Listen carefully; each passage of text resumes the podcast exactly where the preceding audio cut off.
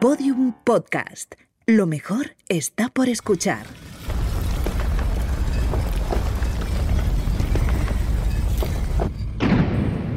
Dentro de la pirámide. Con Nacho Ares. Podium Podcast.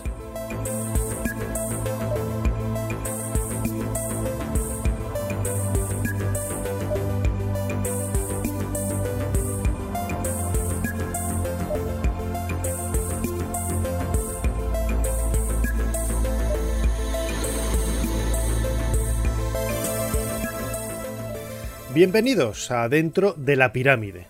Comenzamos un nuevo episodio en el que nos adentramos en este monumento para colocar una nueva piedra con la que descubrir o redescubrir una de las historias más fascinantes del mundo de los faraones, en concreto vinculado a una mujer. Ya sabéis que nos podéis seguir a través especialmente de la aplicación de Podium Podcast en donde os podéis suscribir y además hacer comentarios y otras eh, funciones también. Es eh, obvio, nos podéis seguir a través de ebooks, de Spotify, de iTunes, de Google Podcast, de infinidad de plataformas en donde vais a encontrar dentro de la pirámide. Sin más dilación, abrimos esa puerta, cruzamos el umbral hacia la historia desconocida y nos acercamos a un lugar increíblemente fascinante, el Neues Museum de Berlín en donde se encuentra el busto de Nefertiti.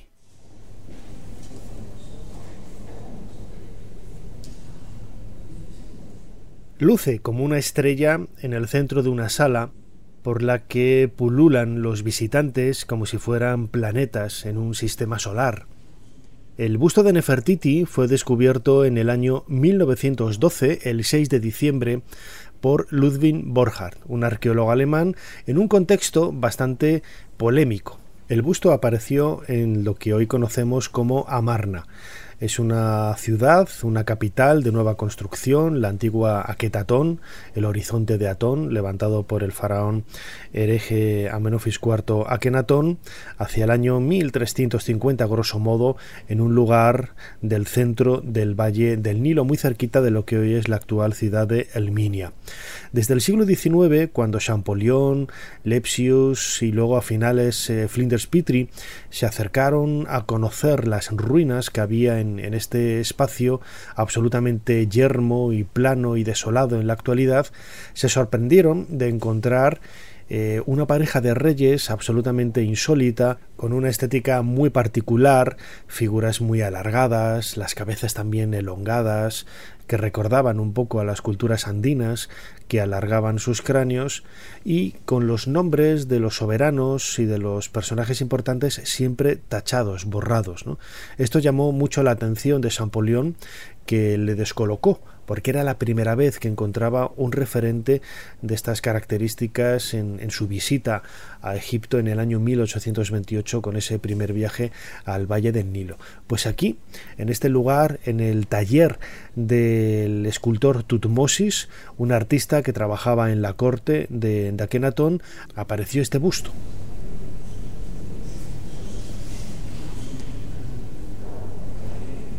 La documentación posterior ha demostrado que cuando los alemanes mostraron a las autoridades francesas, que eran los directores entonces del llamado Servicio de Antigüedades, encargados de procurar que los trabajos que se llevaran a cabo en las misiones arqueológicas pues fuera lo más eh, honesto y científico posible, pues en ese listado no aparecía el busto de Nefertiti como eh, realmente lo que es un unicum en la historia del arte, no solamente del mundo faraónico, sino del mundo antiguo.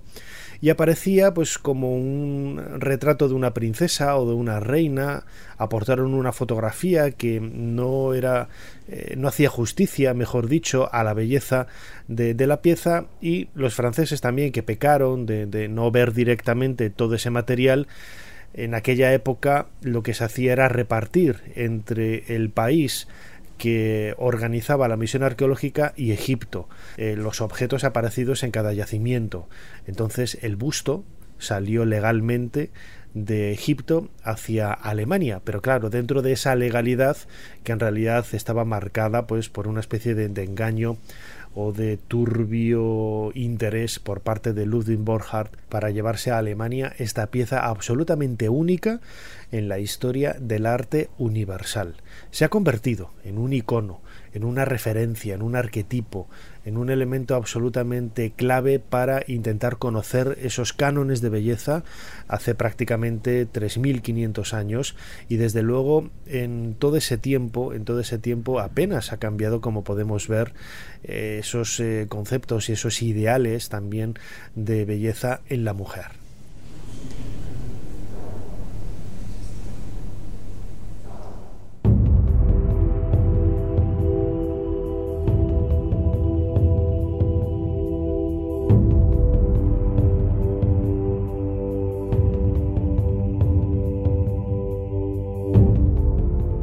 Nefertiti aparece en la historia de Egipto a mediados del siglo XIV antes de nuestra era y lo hace de una forma completamente enigmática. Es como una aparición mariana, me atrevería a decir. Surge de pronto como la esposa del faraón Amenofis IV, que luego cambiaría el nombre por el de Akenatón, el llamado faraón hereje, y desconocemos cuál era su origen, desconocemos de quién era hija, desconocemos el nombre de sus padres, desconocemos incluso si era realmente egipcia, la traducción del nombre eh, que se suele traducir como la belleza nos ha llegado o la belleza que viene de, de allí quizás haciendo referencia a un país extranjero, ha señalado pues Mitani u otras eh, culturas de Asia Menor, la actual Turquía, como el lugar de procedencia de Nefertiti, aunque cada vez son más los investigadores que dicen, los egiptólogos que señalan que Nefertiti era una mujer de la corte egipcia, seguramente hija de Ay, que fue el sucesor de Tutankamón en el trono de, Egipto y que al estar en, la corte y eh, casarse con, con Akenatón, con Amenofis IV, el hijo de Amenofis III, ahí alcanzó pues ese paso que le llevó hacia el trono. Joyce Tildesley, profesora y catedrática de egiptología de la Universidad de, Manchester. Ella fue mi, profesora cuando yo estudié en, esta universidad. Nos cuenta cuál es el marco histórico, ese marco político y social en, en la historia faraónica de la reina Nefertiti. Nefertiti was the wife and the queen consort of King Akhenaten. Nefertiti fue la esposa y reina consorte del faraón Akenatón. Desempeñó un papel prominente en su reinado y la podemos ver representada en pinturas, relieves o esculturas y otras obras de arte de la ciudad de Amarna. Tuvo el rol de una diosa viviente junto a su marido, que desempeñó el papel de un dios viviente. En este momento, los dioses tradicionales ya no estaban al alcance del pueblo, habían desaparecido y parece que Akenatón y Nefertiti tomaron su lugar, presentándose ante el pueblo como objetos de adoración. También se ha sugerido que Nefertiti tuvo un papel de corregente, no solamente cuando Akenatón vivía, sino también después de morir, convirtiéndose en una reina faraón. Sin embargo, no hay evidencias que lo prueben, ya que estamos ante una situación extremadamente inusual. Nefertiti no pertenecía a la familia real y no tenía forma de reclamar el trono. No obstante, cualquiera de sus seis hijas, al nacer en la casa real, sí podrían, si fuera necesario, gobernar Egipto. La ciudad de Amarna nos ha legado numerosas imágenes en relieve o estatuaria de la reina Nefertiti. Sin embargo, Amarna no puede ser considerado el típico yacimiento egipcio. Se ha conservado muy bien, por lo que nos ha podido legar numerosas obras de arte. Todo ello hace muy difícil valorar cuál fue el verdadero papel de Nefertiti.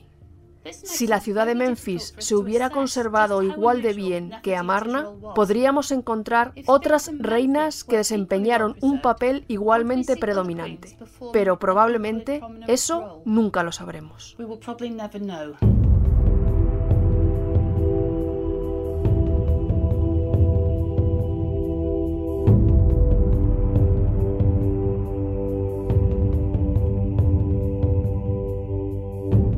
En efecto, probablemente nunca lo sabremos. como nunca sabremos la razón de ser o una explicación satisfactoria a muchos de los enigmas que rodean a la figura de la reina Nefertiti. Y todo porque al considerarse el reinado de su esposo Akenatón un reinado herético, especialmente a partir de la dinastía ramésida, pues prácticamente 50 o 60 años después, los nombres, los textos, las referencias que hacían alusión a Kenatón se borraron y con ellos también los de la reina Nefertiti. De ahí que existan innumerables lagunas y los egiptólogos, los amarnólogos, que es una especialidad dentro de la egiptología que hace referencia al estudio de este periodo de los 17 años de reinado de Akenatón, en donde se incluye la presencia de la reina Nefertiti, pues en muchas ocasiones tengan que especular ¿no? y crear teorías, podríamos decir casi que hasta fantasiosas, ¿no? desde el punto de vista científico, porque no hay evidencias claras que dé una respuesta satisfactoria a lo que se está buscando. Joyce Tildesley eh, comentaba en este corte la presencia de las hijas, las hijas de Akenaton, esas seis eh, mujeres que aparecen en algunas de las representaciones de la familia y que pueden ayudar a datar los momentos más eh, importantes de, esos 17 años de reinado y que llama la atención por el hecho de que no haya representaciones de varones, de, príncipes, que es algo también podríamos eh, señalar como normalizado en aquella época, ¿no? porque las mujeres al parecer eran las que transmitían la, la heredad del trono, no los príncipes, y de ahí la importancia de que estas mujeres fueran representadas, estas princesas, y no tanto los varones. ¿no? Hay muy pocas imágenes, por ejemplo, o ninguna de Amenofis IV eh, antes de ascender al trono, al igual que sucede con, muchos de sus hermanos, ¿no? que son desconocidos.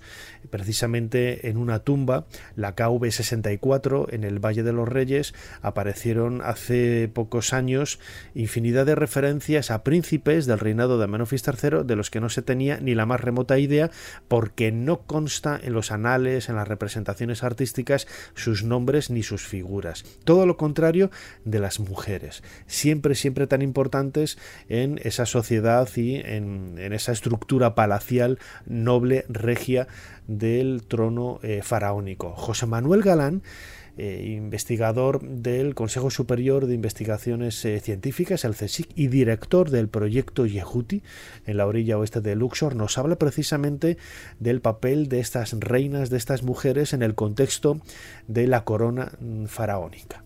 Hay mujeres que no solo son transmisoras del poder, sino que ejercen el poder, ¿no? Como son los dos casos que he dicho antes, la reina Jotep, transmisora del poder como reina madre, en realidad cuando el rey está batallando contra los Ixos en el delta, ella lleva la administración central del Estado desde Tebas. La reina Hatshepsut igual eh, hace de regente de Tutmosis III cuando es pequeño, pero en realidad ella es la, la, jefa del Estado y la que, por ejemplo, manda la expedición comercial al Punt en el año 9. Y Nefertiti igual, Nefertiti empieza siendo la consorte de Akhenaton, pero eh, por personalidad y por distintas razones del contexto sociopolítico que está viviendo en aquel momento, pues ella al final es la que, la que parece que está llevando más las riendas.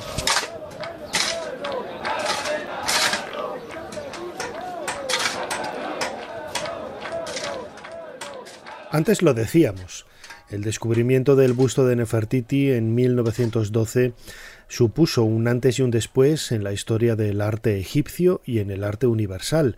Es cierto que no fue al instante cuando se fue consciente de la importancia de esta figura de apenas 48 eh, centímetros de, altura. Está construida en... Eh, está esculpida, mejor dicho, en piedra caliza, cubierta de una capa de estuco que luego ha tenido un añadido mm, eh, de color, un añadido policromado y que nos remite a una realidad pues realmente cercana, ¿no? Porque estamos quizás acostumbrados a un arte egipcio mucho más idealizado, a una estética que se aleja en cierta manera de nuestros eh, cánones contemporáneos del siglo XXI y sin embargo quizás lo que llama la atención de este busto de, Nefertiti de hace prácticamente 3.500 años es la contemporaneidad que, que manifiesta en sus formas, en el gesto, en el sostén sosiego que transmite la expresión del, rostro, etcétera. Cuando apareció, pues eh, todos se quedaron eh, sobrecogidos ¿no? en, esa excavación. Y fue en el entorno, lo decía antes también, de un taller, el taller del escultor Tutmosis, que tampoco se está seguro ¿no? de que este fuera el nombre del escultor, todo viene a partir de un, instrumento, un elemento relacionado con, el, el anteojo de un caballo en donde se podía leer el nombre de Tutmosis como jefe de los escultores y que apareció en ese recinto y que seguramente bueno pues haga referencia al dueño del taller. Luego Alain Zibi, el egiptólogo francés, descubrió en el Bubastellon de Saqqara, en ese recinto que está debajo justo de la antigua casa de Jean-Philippe Loé, el, arqueólogo francés también. Bueno, pues ahí apareció hace pocos años una tumba muy mal conservada, con muy pocos restos, de un tal Tutmosis, jefe de los artistas en la época de Akenatón, y que seguramente esté haciendo alusión al mismo personaje.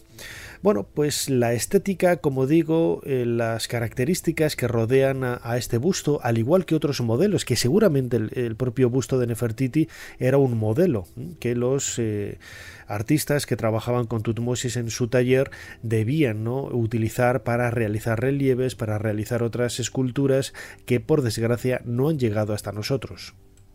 En mi novela La tumba perdida hacía alusión precisamente a la posibilidad de que en ese taller existiera también un modelo del el faraón Akenatón o incluso el propio Ludwig Borjar estuvo buscando con denuedo el ojo izquierdo de Nefertiti que desapareció, no apareció en la excavación y por eso no se ha llegado hasta nosotros eh, tuerta. Eh, se ha dicho que si tenía algún tipo de enfermedad por mirar al sol, como adoraban al disco solaratón, bueno, pues todo esto son cosas totalmente absurdas, ¿no? Porque siempre, siempre aparece Nefertiti representada con los dos ojos en otras, eh, en otras esculturas o en otros modelos que han llegado hasta nosotros. No tan hermosos, no tan excelsos desde el punto de vista artístico, pero desde luego información arqueológica que ayuda a conocer un poco más la figura de, Nefertiti, que en un primer momento también se dudó de que fuera ella la, mujer representada, aunque hoy prácticamente nadie lo, nadie lo duda, ¿no? Y todo esto porque no hay un texto, no hay un nombre al lado del busto que nos diga esta es Nefertiti. En su momento pregunté a Dietrich Bildung, que era antiguo director del, Museo Egipcio en, Berlín, donde se conserva el busto de Nefertiti, por esta polémica, ¿no? por, por, esta, por esta referencia. Claro, él da datos que justifican sobradamente por la singularidad de los rasgos y de algunos elementos que, que rodean a esta figura, el hecho de que precisamente sí, hay que estar seguros de que esta mujer es la reina Nefertiti. Uh, Tenemos un gran número de relieves procedentes del palacio y de las tumbas de Amarna, pero también de los primeros años de reinado de Akenatón, en Karnak. Contamos además con cientos de imágenes que representan a Nefertiti con su nombre. Hay un relieve muy famoso aquí en Berlín en el que la vemos con Akenatón y tres de sus hijas. En todos ellos, los detalles de los rasgos del rostro son siempre los mismos, así como la corona que solamente la lleva ella. Hay una representación de una corona parecida en Tilly, su suegra o de la esposa de Horenheb, pero la corona del busto de Berlín es la típica de la reina Nefertiti. E incluso si no tuviera la corona, si comparamos los rasgos de la cara con la imagen de otros relieves en donde aparece su nombre, podemos ver las similitudes. Si pensamos que en el arte de Amarna, mucho más que en otros periodos de la historia del arte en Egipto, los rasgos de las personas en los retratos se reproducían de una forma extraordinaria, no hay duda de que es la reina.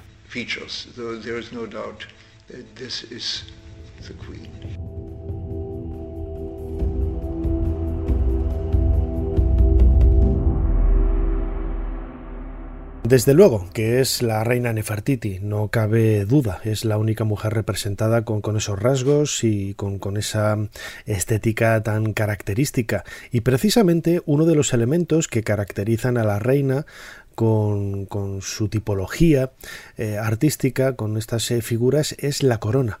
Esa corona, ese bonete, ese gorro, no sabemos cómo llamarlo, si realmente era una corona o no. Es cierto que aparece siempre en las escenas palaciales con, o incluso recibiendo junto con su esposo, el faraón Akenatón, a eh, extranjeros o en situaciones que denotan el portar este tocado, pues precisamente nos está hablando de que podría ser seguramente una, una corona, ¿no? Pero lo llamativo de todo es su singularidad, ¿no? Desde el punto de vista estético, ese gorro apepinado, eh, cortado en plano en la parte superior, no tiene paralelos en, la historia de, de Egipto. Hay algunas similitudes, pero desde luego lo han convertido en un elemento que caracteriza a la reina Nefertiti. Le he preguntado a Joyce Tildesley de la Universidad de Manchester cuál es el origen, cuál es el significado de esta misteriosa corona. Y esto es lo que nos ha contestado. Nefertiti Nefertiti usaba normalmente, aunque no siempre, una corona plana, única. Lo hacía en eventos políticos y religiosos. Fue la única que la llevó. Por eso podemos señalar muchas imágenes anónimas de una mujer llevando este tocado como Nefertiti, como por ejemplo el busto anónimo que vemos en el Museo de Berlín y que identificamos con la esposa de Akenatón. Esta identificación de personas por medio de sus accesorios no es lo ideal, pero tenemos que hacerlo si no contamos con otro tipo de pruebas. Del mismo modo, otra mujer del periodo de Amarna, Quilla, también es identificada por sus enormes pendientes. La versión de la corona que vemos en el busto de Nefertiti de Berlín cuenta con una serpiente sobre la frente, hoy desaparecida, y una cinta que da la vuelta al tocado y se ata en la parte de atrás. Además, cuenta con dos tiras que cuelgan de la parte trasera de la cabeza. Su aspecto ondulante nos indica que estaban fabricadas en un material delicado. Esto nos lo confirman dos escenas muy dañadas en las que vemos a Nefertiti con esta corona y las dos cintas flotando al viento. El estilo de la corona encaja perfectamente con la forma del cráneo, ajustada por medio de unas cintas doradas en la frente y en la parte trasera del cuello. En otras ocasiones, la corona es representada con diferentes elementos decorativos. Su origen es oscuro. Algunas hipótesis señalan a que puede ser una versión femenina de la corona azul de guerra que podemos ver en muchas representaciones de reyes. En su forma, la corona de Nefertiti nos recuerda el tocado de la cabeza de la diosa Tefnut, usado por la reina Tigi, la suegra de Nefertiti, cuando era representada como una esfinge. Tras la muerte de Nefertiti, Mutnechmet, la esposa consorte de Horemheb y quizá hermana de Nefertiti, lucía en ocasiones una corona con un perfil similar, aunque no era exactamente la misma que llevaba Nefertiti.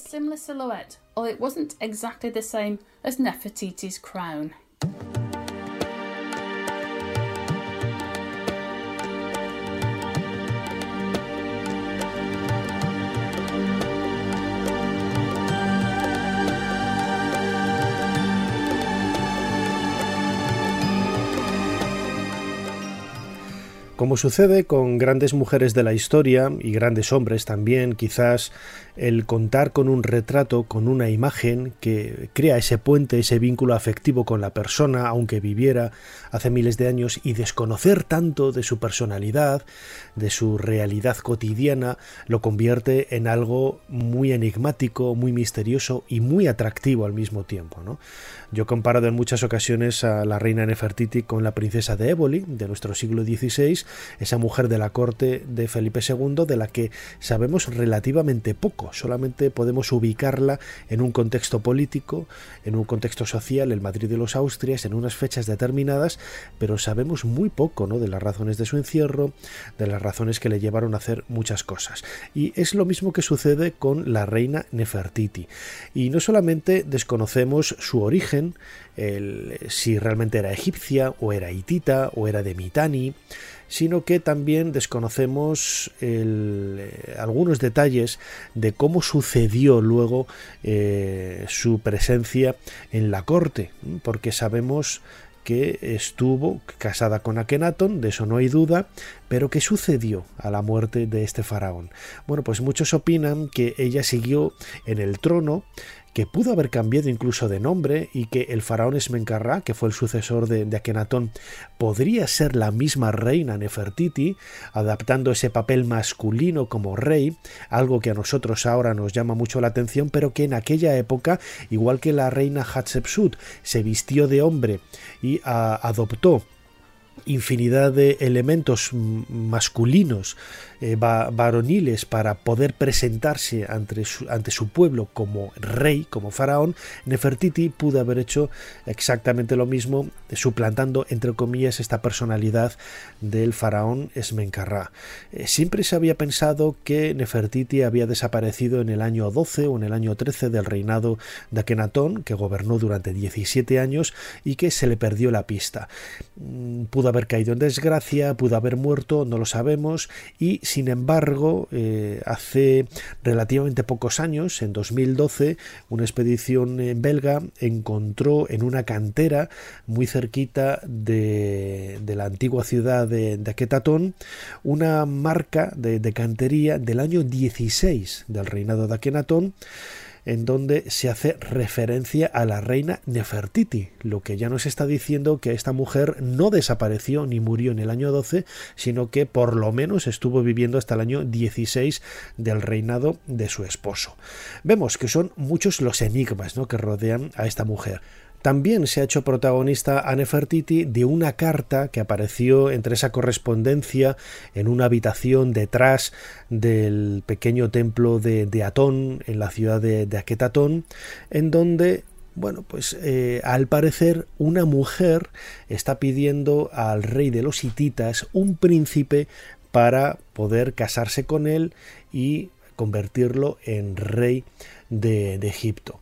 La carta dice literalmente Mi esposo ha muerto, no tengo ningún hijo varón, pero dicen que tú tienes muchos hijos. Si me das a uno de tus hijos, se convertirá en mi esposo. Jamás escogeré a uno de mis súbditos como esposo. Tengo miedo.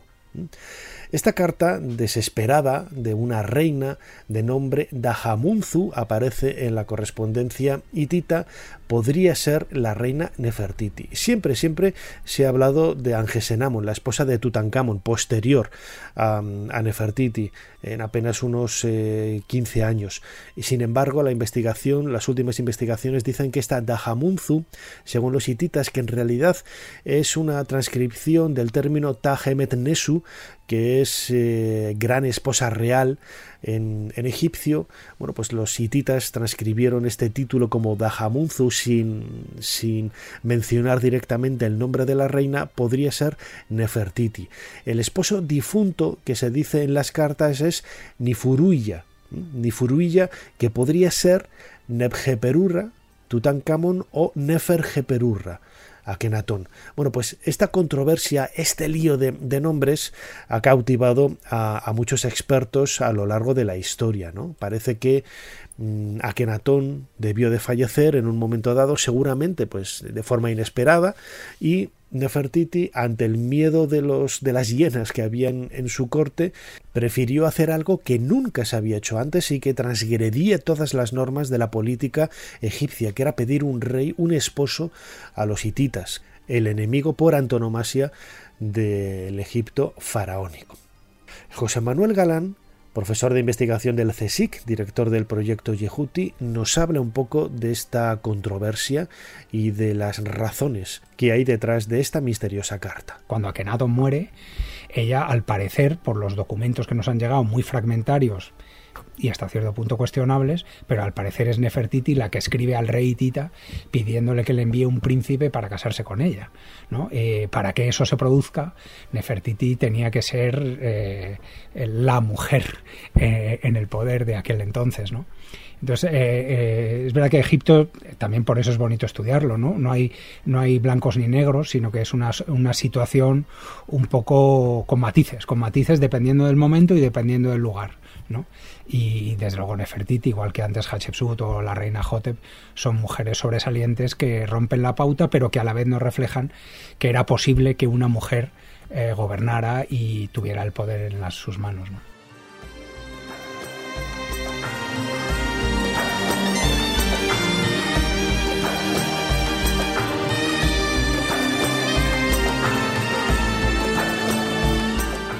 Esos matices son los que hacen que muchos investigadores eh, duden en quién es la mujer, la reina egipcia, que envió esa carta al rey Supililiuma eh, pues a finales del siglo XIV, a mediados del siglo XIV, antes de, nuestra era, coincidiendo precisamente con el reinado de Akenatón y con el reinado de Tutankamón. Podría ser cualquiera de las dos. Y como digo, no hay evidencias para ninguna de las posibilidades. Así nos lo dice Dietrich Bildung del Museo Egipcio de Berlín. No hay ninguna prueba que demuestre ni una ni otra posibilidad depende de tu propia idea personal de la historia. Eliges los argumentos que encajan más con tu forma de pensar y dejas de lado los otros. En una consideración seria del problema, yo no desestimaría ninguna de las dos, aunque de momento no podemos decantarnos por una sola. No lo sé.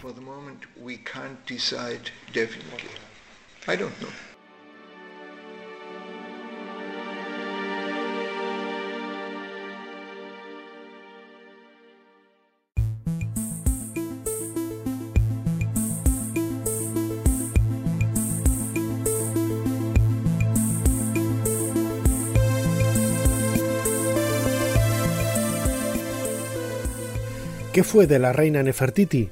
No lo sabemos y tampoco sabemos nada de su tumba ni de sus restos. Desde hace prácticamente una década, eh, Nicholas Reeves, el egiptólogo británico, está convencido de que la tumba que se esconde, las habitaciones que se esconden más allá de la cámara funeraria de la tumba de Tutankamón, con esas evidencias que hay tras la pared norte y oeste de la posible presencia de, puertas que muestren la presencia de, de galerías que llevan a otra sepultura, precisamente pertenezcan a la reina Nefertiti. Sí que es cierto que es bastante claro que las pinturas de esa tumba, precisamente en la escena, por ejemplo, de la apertura de la boca, en donde vemos a Tutankamón recibiendo esta ceremonia por parte del faraón Ay, que es el sucesor de, Tutankamón, en realidad está mal interpretado. Sobre todo lo vemos por los nombres, ¿no? que están retocados. Y donde ponía eh, Ay, tendremos que leer por debajo que se ve muy claramente el nombre de Tutankamón. Y si este es Tutankamón y está haciendo él un rito de apertura de la boca al, al rey o a la reina que le precedió, la imagen que tiene frente a él no sería el propio Tutankamón, sino la reina Nefertiti. Es algo bastante llamativo, una reina rey, en este caso ataviada con la ropa del dios Osiris.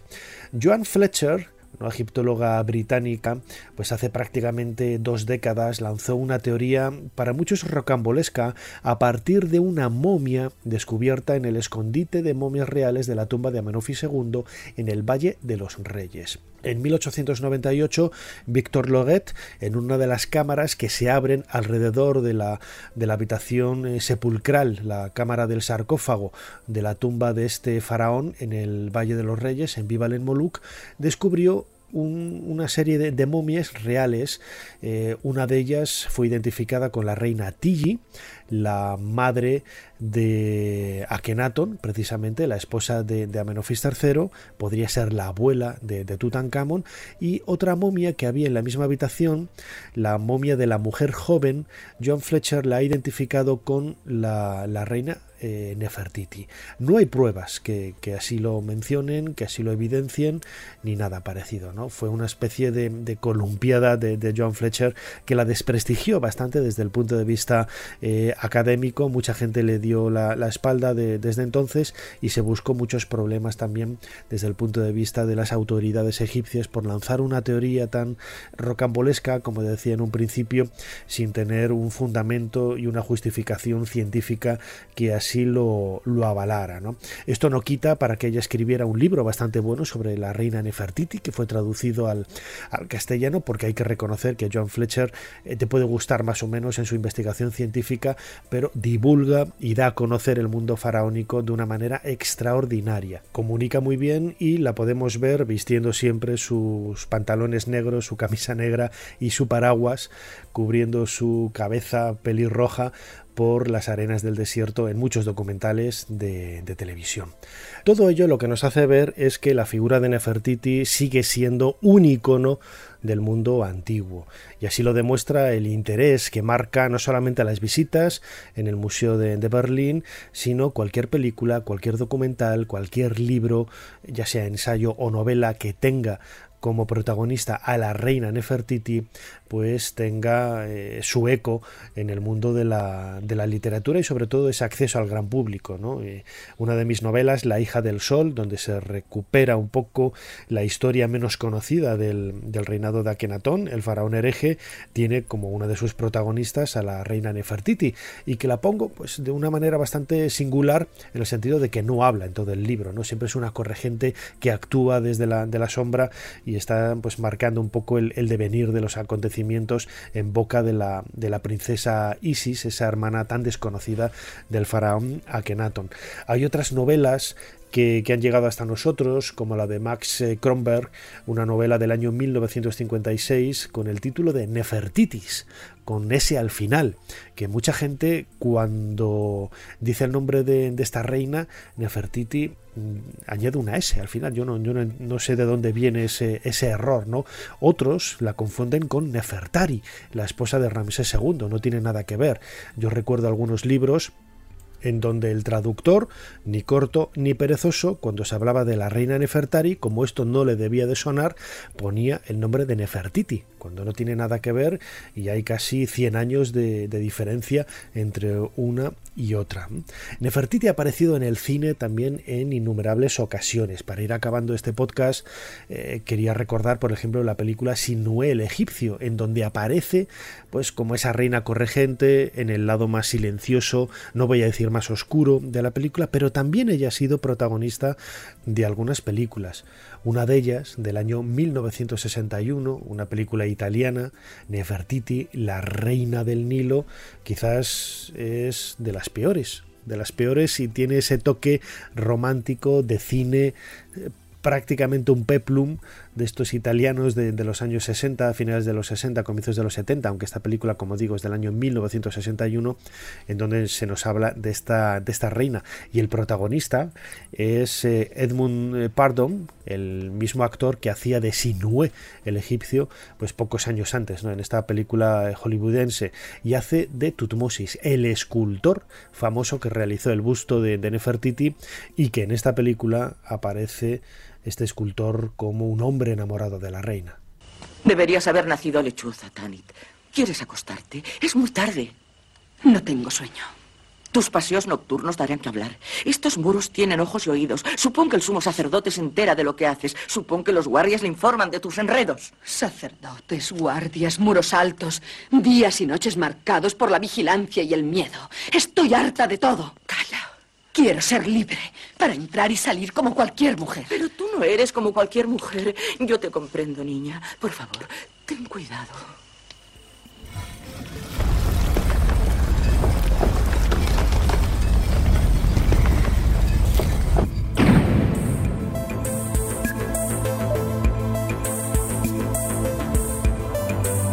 Nefertiti es una de esas mujeres protagonistas de la historia en estos eh, casi 37 minutos que llevamos ya de, de podcast bueno, pues marcamos un poco las pautas, las claves, las líneas más gruesas de, de su historia.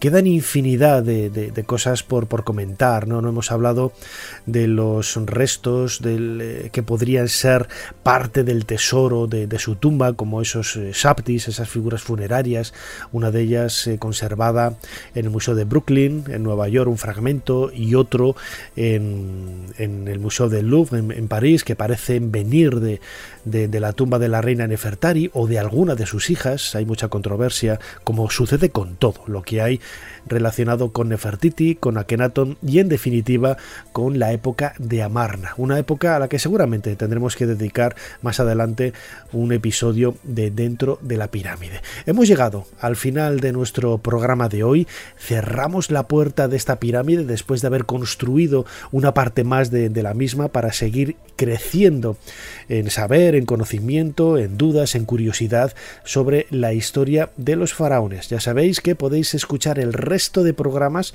eh, emitidos hasta ahora aquí en Dentro de la Pirámide en la aplicación de Podium Podcast y también en otras plataformas como eBooks, Spotify, Google Podcast, etcétera, etcétera, etcétera. Soy Nacho Ares y una vez más les doy las gracias, os doy las gracias por haber estado ahí. Nos seguimos escuchando aquí en Dentro de la Pirámide. Hasta dentro de muy poco.